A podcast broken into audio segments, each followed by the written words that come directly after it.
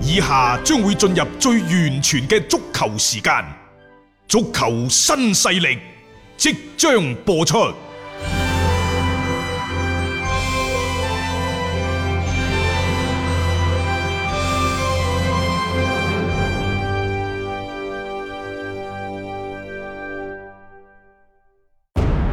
足球場，英雄地，幾多難忘時刻。攞翻住個波，從廣州太陽神到恒大富力，從東較場驚天一射到亞冠加冕，從童話變成現實，從英雄變成傳奇。最偉大嘅球員，最不可思議嘅入球，勝敗之間只有一線。神奇之處，魅力所在，一比零啊！各位，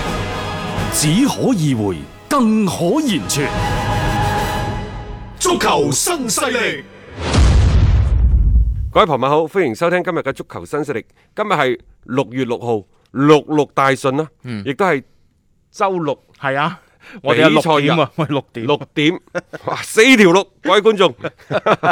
犀利吓。 係誒、我哋會同大家睇翻呢，就係今晚嘅比賽日嘅一啲對賽嘅陣誒、對陣啦，包括呢就係、利華古信嗯啊對住拜仁慕尼黑等等嘅賽事。不過在此之前呢，我哋先同大家呢就歐洲相關嘅足球嘅話題呢展開些少嘅討論先。首先係西甲嗰度，嗯不出意料地，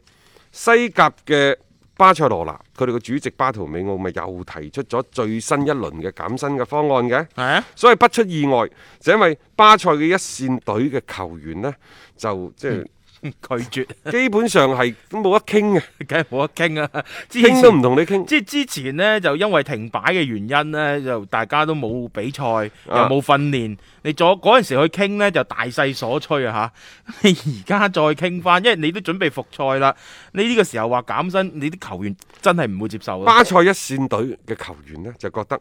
點解當初你叫我過嚟嗰陣時，啊，你俾幾百萬、嗯上千萬、兩千萬大合約，啊你吸引咗我過嚟啦，然之後呢，你同我講話要減薪，嗯，你冇啲契約精神嘅。係咯，即係你話有問題嘅時候嚇，大家一齊共度時間，都已經減咗百分之七十。巴塞話我嗰陣時 有錢，唔代表而家就有錢。你而家窮啊嘛啊，？而家窮。咁我相信呢，就即係話誒，俱樂部肯定會再同即係佢哋一線隊啲球員再傾過嘅。嗯啊佢我覺得佢唔會就咁 即係罷休嘅，佢肯定希望就將呢個人工啊，即係撳落去先，因為呢一筆嘅支出咧，對於巴塞嚟講係比較即係肉入肉嘅一筆支出嚟。但係嗱，我覺得呢可以預計到一樣嘢，就嚟緊呢個夏窗轉會，你巴塞話再買呢、個，再買嗰個呢，有啲就就唔明智啦。係又或者呢，你仲會再講巴塞要買邊個嘅時候，我都認為你吹水。譬如你話買尼馬。係嗰啲就你而家連人工都發唔出去喎，係以前你話買呢個買嗰個嗰陣時，我相信就係因為巴塞嗰度從嚟都冇爆出咩減薪，啊欠薪冇 冇冇呢啲新聞嘅。但係而家有關減薪嘅消息層出不窮，點解要講薪啊？減薪啊？無非就係冇米落鑊。冇錯啦啊，即係而家要大家夾米落鑊啦！啊即係以前你一一餐飯你食三碗嘅，喂而家食一碗半得唔得啊？啊就最最好唔好食咁飽添咪啊最嗌你。即係以前人哋話家裡都窮到揭不開鍋啦。誒啊呢個咪巴塞咯，而家嚇佢而家個情況就係咁樣樣啊！真係㗎，你唔好以為大會佢哋就好似啊，即係叫做樹樹大好遮陰咁樣。你覺得保羅普巴即係會唔會係巴塞所需要嘅人呢？我又覺得係需要嘅喎，即係我舉個例子我啫。話普巴啊，係咪啊但係點解保羅普巴由頭到尾都都冇冇同巴塞有啲咩聯繫？有啲咩聯繫？啊即係而家就係祖雲達斯啊、啊，皇皇馬又爆出個大巴黎，大巴呢啲都係有米嘅、有錢嘅。係但係保羅普巴係咪巴塞需要嘅球員呢？我覺得係喎。啊，即係嗰個打法上面打法嗰方面係啊，冇錯如果巴塞加入呢個爭奪，你一方面你可以抬抬轎，嚇啱唔啱啊？啊！即係就算 我唔買你都好。舉一手先，我抬我舉手抬轎，一方 面繼續維護我世界超級足球豪門嘅地位；係第二呢，就抬高保羅普巴嘅身價，拉伊奧拉又開心，嗯啊然之後又可以打擊咗對手，可以用更加高嘅價錢買咗個定時炸彈翻去。即係走即係皇出馬嗰嗯無論邊出啊自邊種策略，佢都應該舉手買人嘅。係之所以唔買，即係而家可能連出價嘅嗰、個嗰、個決心膽量、決心都冇勇氣咗，都勇氣冇冇晒。因為你冇底啊嘛， 即係呢啲好正常㗎。你你本身你手裏邊真係攞攞嘅嗰個籌碼唔夠，咁你自然唔夠膽話真係叫到一個點樣樣嘅一個價碼啦嚇。即係呢個你可以睇到，其實巴塞嗰邊商呢，就一次嘅疫情嘅衝擊底下呢，佢成個俱樂部嘅嗰個根基都因此而有所鬆動以。前呢，就真係勉強維持住，因嗯為佢真係俾到啲球員嘅人工太貴啦。嗯，嗱，我真係唔係講美斯，你喂你而家美斯嗰度四千萬嘅人工，税後嘅喎，係啊。四千三百萬，啊！你仲要俱樂部要俾埋税前嗰唔啲關事嗰個，即係你話一個俾唔俾得起，肯定俾得起。啊但係有咗呢個標板，你其他人應唔應該俾？嗱，我再舉舉幾個例子，你覺得而家蘇亞雷斯嘅身價又或者佢人工係咪虛高？絕對啊！好啦，再後邊你包括咩比基嗰班，嗯，拿卡石迪嗰班，啊唔係呢一個啊嘅納傑迪嗰啲納傑迪嗰班高唔高？係係嘛？嗯佢哋點解會咁高？因為你一個更加高嘅山峰喺嗰度，係啊，喜馬拉雅山之所以珠穆朗瑪峰之所以咁高，係因為佢係喺喜馬拉雅群山當中。再佢特係別最高峰，所以先叫珠穆朗瑪峰啫嘛，係係冇咪咪？？又唔見佢喺平原嗰度一個突兀咁八千幾米嘅山峰出嚟，其他都高㗎，所以即係你睇到巴塞呢樣嘢呢，你有一個拔尖嘅話，其他嗰啲你只會你唔好話對標佢，但係喺佢嘅一半嘅基礎上面，你要每唔要啊賺十蚊你要俾七蚊佢哋。啊，而家你嗰十蚊可能你而家只係賺咗三四蚊，嗯，你仲要俾七蚊出即去，係嘔突咗出嚟咯，你話係咪蝕錢？係本身你賺十蚊俾七蚊，你屋企入邊都冇咩餘糧，嗯冇咩好豐厚嘅積累。啊咁所以即係喺疫情衝擊之下，點解佢減薪佢係跳得最行嘅？嗯點解佢減薪嘅幅度係最大嘅？亦都係因為咁嘅原因咯，冇辦法啦，佢都已經冇錢啦，佢巴塞呢下嘢啊，我覺得即係呢個疫情可能就將佢唔係偽豪門啊，佢真係豪門，豪門嚟嘅，但係就將佢啲豪門嘅嗰個經濟嘅結構啊，即係打到碎晒、散晒，嗯亦都係即係最大程度咁突現咗，即係佢呢維持而家呢個豪門嘅嗰個辛苦嘅程度。係佢真係勉強咁樣去支撐住咯。你仲有喎、就係嚟緊呢幾年巴塞嘅戰績，甚至乎巴塞嘅影響力，可能係逐級下滑嘅喎、嗱，點解曼聯人哋喺幾年攞唔到冠軍嘅前提之下，嗯人哋仍然可以年年都收錢，並且年年嘅收入都營收增長都係健康嘅，都係健康嘅？點解呢？嗯佢戰績唔好，但係佢喺呢一個嘅球迷當中嘅傳播力，佢嘅、影響力，佢係足夠嘅喎、係有突嘅喎，佢依然保持住即係極高嘅人氣，即係喺呢一種嘅即係特別喺啊、球迷圈層上面嚟講咧，即係曼聯佢一直係 keep 住一種嘅熱度嘅，所以可以令到佢哋呢，就算成績相對係有啲嘅即係下滑。但係佢哋喺短時間裏邊咧，仲可以靠住呢一樣嘢，即係球迷嘅支持度啦，係繼續佢哋嘅一個即係比較好嘅一個營收嘅情況嘅。點解國際米蘭即係最近願意使錢，使咁多錢？一方面後邊有個大老細嘅支持，但係實際上呢，唔係話你支持。你搏命咁盲目咁抌錢，你一定會係做過好多嘅分析評估，然之後，嗯你會預計到今後你幾年嘅增長。呢種預計喺邊度嚟？喂，原來國米係過去呢幾年呢，全歐洲所有足球俱樂部當中，佢嘅社交媒體嘅增長率係排第一嘅。啊，啊即係佢真係嗰個嘅勢頭好猛啊！啊！呢幾年裏面嘅嗰個上升嘅速度，就因為誒、呃更加多可能即係因為蘇寧集團嘅一個入主之後啦，好多時候你嘅一個嘅經營嘅策略啊，完全同之前係唔同咗，所以亦都令到成隊波呢嗰個受關注度咧，亦都係高咗好多。誒講開呢，就呢一個社交媒體呢，就誒喺、英格蘭有一間數據公司，佢哋做咗一個民意嘅測評。嗯，呢個測評呢，佢唔單止就話球隊嘅成績，佢仲誒包括呢就係俱樂部嘅管理啊、嗯球員啊、球迷文化啊、傳統嘅比賽誒、呃、傳統啊，嗯即係傳承啊，同埋比賽方式等等。仲有一個，佢今次呢個調查，即係英格蘭本土呢項調查呢，佢唔係單止球迷嘅。係佢係全英格蘭各行各業、嗯整個社會一個即係大範圍嘅統計。嗯統計嘅結果表明呢，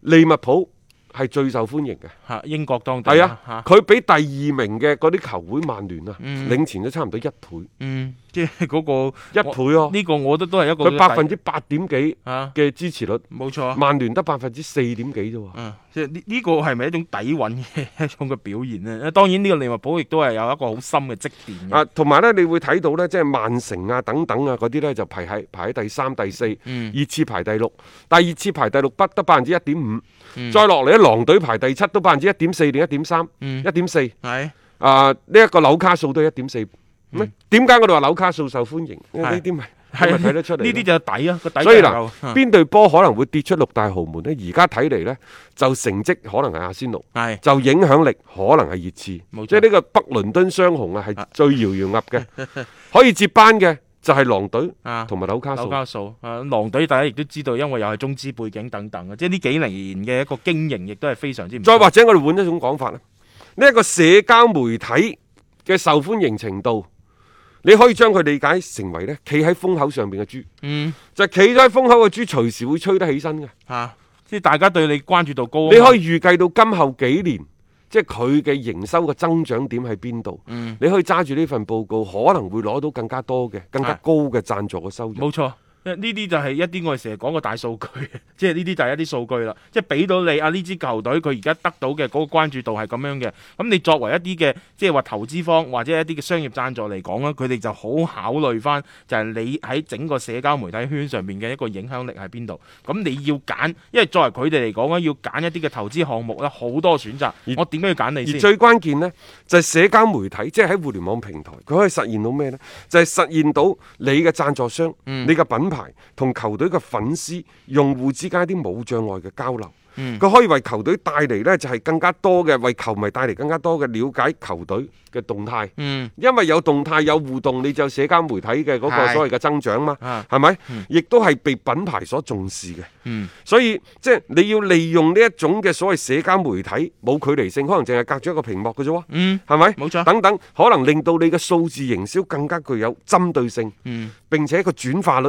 更加之高，效率更加之高。係咁所以即係呢個所謂嘅社交媒體嘅指數嘅高低，嗯你可以判到就係佢哋作為俱樂部喺球迷當中嘅影響影響力亦冇錯都可以睇到未來幾年係。佢嘅嗰個發展嘅方向。即係如果你再睇翻今次嘅呢個疫情影響之下，因為停擺啦，誒邊啲嘅球隊或者邊啲嘅球星更加善於利用呢一個嘅社交媒體，咁可能就會喺呢一個啲相對對於足球嘅衝擊比較大嘅一個時間點裏邊，佢哋係落得咗一個嘅先機嘅，即係起碼佢可以喺呢一個個範疇裏邊啦，係同更加多嘅球迷去做互動啦，啊並且開發更加充分嘅一啲資源嘅啊，。講翻巴塞嗯嚇，啱啱我哋扯到英超扯得有啲遠啦。講翻巴塞咩呢？巴塞而家仲喺度做緊一樣嘢，因為我哋琴日節目啊前日嘅節目講咗啦。係，拉斯彭馬斯呢，因為佢喺個島入邊佢有一個嘅島嘅，係啊，所以佢就誒啲球迷可以嚟， 可以入場睇波。係啊咁當然呢個呢，就即係引起咗即係整個西班牙足球行業嘅即係眾人所所指。嗯啊喂，你得我唔做得，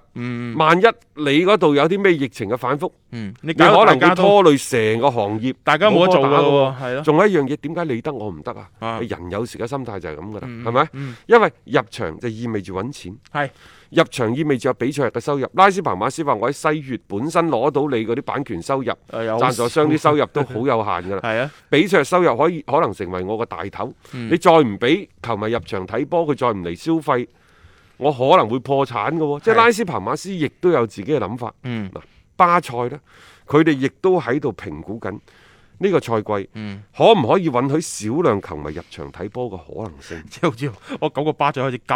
佢哋啊， 即係有一啲入係一啲啦，即係老老老實講句，對於佢哋嚟講都係一筆嘅即係收入嚟噶嘛，因為球迷入場啊嘛，啊呢個係即係亦都再一次反映就係話巴塞喺整個嘅財政上面所面臨嘅壓力係有幾咁大啊當然，啦，西班牙政府嗰度呢，亦都係誒喺度評估緊，嗯即係話是否可以喺今年九月份之前。啊允許各大俱樂部又或者各大嘅球場，嗯啊有百分之三十以上以上誒、嘅左右啦個球迷嘅球迷可以入場，嗯即係你只要保持呢，就係、一個即係規定嘅社交距離，嗯去到年底嗰陣時一半咁樣得唔得啊？誒即係其實我哋之前都討論過呢個問題，其實可以嘅。你場地有咁大，你只要保持住嗰個嘅距離喺場裡面，真係我覺得係一個即係相對安全嘅一個環境。因為畢竟呢，誒足球場係一個開闊嘅一個場所，咁就關鍵係你入場嘅過程當中，可唔可以做到所有嘅防疫嘅工作係做到佢係位三先級防禦嘅，一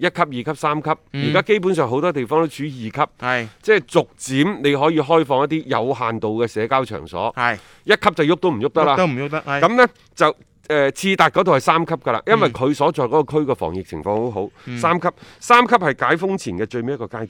係咁啊，即係基本上係具備呢種嘅條件咯，所以其實即係聽講話嗰邊亦都係申請話，希望係可以開門迎啊，客。甚至乎呢話佢當地嘅政府已經批准咗次達嘅申請，即係有你可以百分之三十甚至乎百分之五十入場，嗯，但係最終呢，就誒、呃西甲嗰方面佢都要即係西甲聯盟嗰度佢都要岌頭嘅，包括西班牙足協。咁、當然啦，最終嘅決策呢，就一個係西班牙最高嘅體育理事會，以及係西班牙政府嘅態度。係咁啊，即係但係我覺得而家西班牙嗰啲球隊即係好似開始蠢蠢欲動啊，佢哋都希望話有機會咁樣樣啦，係放得幾多球迷入去呢，就得幾多。但係咁喎，意大利嗰度嘅情況就係佢哋二十間意甲嘅俱樂部，嗯，至少有一半俱樂部呢係唔會為呢個賽季購買季票嘅球迷呢退款，係啊。因為退咗款就即刻破產。係啊，冇噶啦嘛。佢而家睇下有啲咩方法，即係唔代表話佢唔退款就一定係俾佢入場，只不過可能用其他嘅方式方法，係等即係呢一班嘅季票嘅持有者啦，唔至於話突然間要其所有實嘅唔退款啊錢，你亦都可以理解。係咁你下個賽季你可以俾翻佢你㗎嘛咪俾翻佢打折咯，你係冇辦法。啊，即係你起碼現階段嚟講，你唔唔能夠退晒。但係最好玩嘅呢就西甲，你包括英超嗰度，其實意大利都喺度考慮緊。啊喂，而家比賽都未恢 復，佢哋就喺度考慮。急不及待。喂，到底係咪應該允許球迷入場？你唔覺得而家討論呢個問題有啲早咩？係啊，但係佢哋喺度真係好積極喎呢樣嘢。但係你而家你點解要開賽先？啊你點解空場都要開賽先？啊，你係咪保住個大頭先啊？係啊，咦，我感覺即係話 保完大頭，而家大頭睇眼白可以保 保得 住啦，即係又要去諗芝麻啲嘢。冇錯啦，上得床嚟掀被冚 就係嗰只啦。我覺得有啲得寸進尺啊人。人心啊，真係、嗯真係險惡，啊得隴望蜀。啊！佢哋嗰種即係嗰種貪婪又再一次即係體現到出嚟咯，即係佢希望能夠能夠食得翻嗰啲，全部都食翻晒。真係為咗錢啊！呢班友真係甘於冒險。嗯誒啊呢個亦都可以睇到嘅，即係佢哋仲 即係幾百年前嗰種即係擴張全球嗰種冒險精神。嗯，係其實喺佢哋到今時今日都，你以為歐洲係一個相對安逸嘅社會，實際上唔係嘅。呢班呢班人骨子入邊，佢哋就願意冒險嘅嗯。並且呢班人呢，平時所有嘅人滿口嘅仁義道德係，即係總係道貌岸然啊嘅嚇。咁，但係你而家睇到啦，喂嗱，唔係吹水㗎，而家你睇到啦，真係要錢唔要命嘅。啊！一一個又一個嘅例子已經證明，你睇下呢啲嘢連比賽都未打返，就已經喺度商量話球迷入場啊！哇，嗰、個部分賣得太大啦，即係嗱，唔好話乜嘢，唔好話黑心講句啊！你因為咁樣樣太過貪心啊，你真係分分鐘搞到呢個聯賽係唔俾你重新開始啊！即係所有嘅嘢都功虧一簣。咁你到時候你嘅損失咪仲大？你倒不如即係順順利利開翻個聯賽，踢好啲比賽先，下一階段再諗話球迷嘅入場啦。呢、個會嚟得更加實際啲嘅。啊一個為足彩愛好者度身訂造嘅全新資訊平台北單體育，經已全面上線。北單體育擁有基於北京單場賽事作出全面評估嘅優秀團隊，雲集張達斌、陳奕明、鐘毅、李漢強、呂建軍等大咖，為你帶嚟更專業嘅賽前預測分析以及賽後總結報告。北單體育無需註冊，一鍵辦理。想避免足彩市場起起伏伏，快啲嚟微信搜索公眾號北單體育。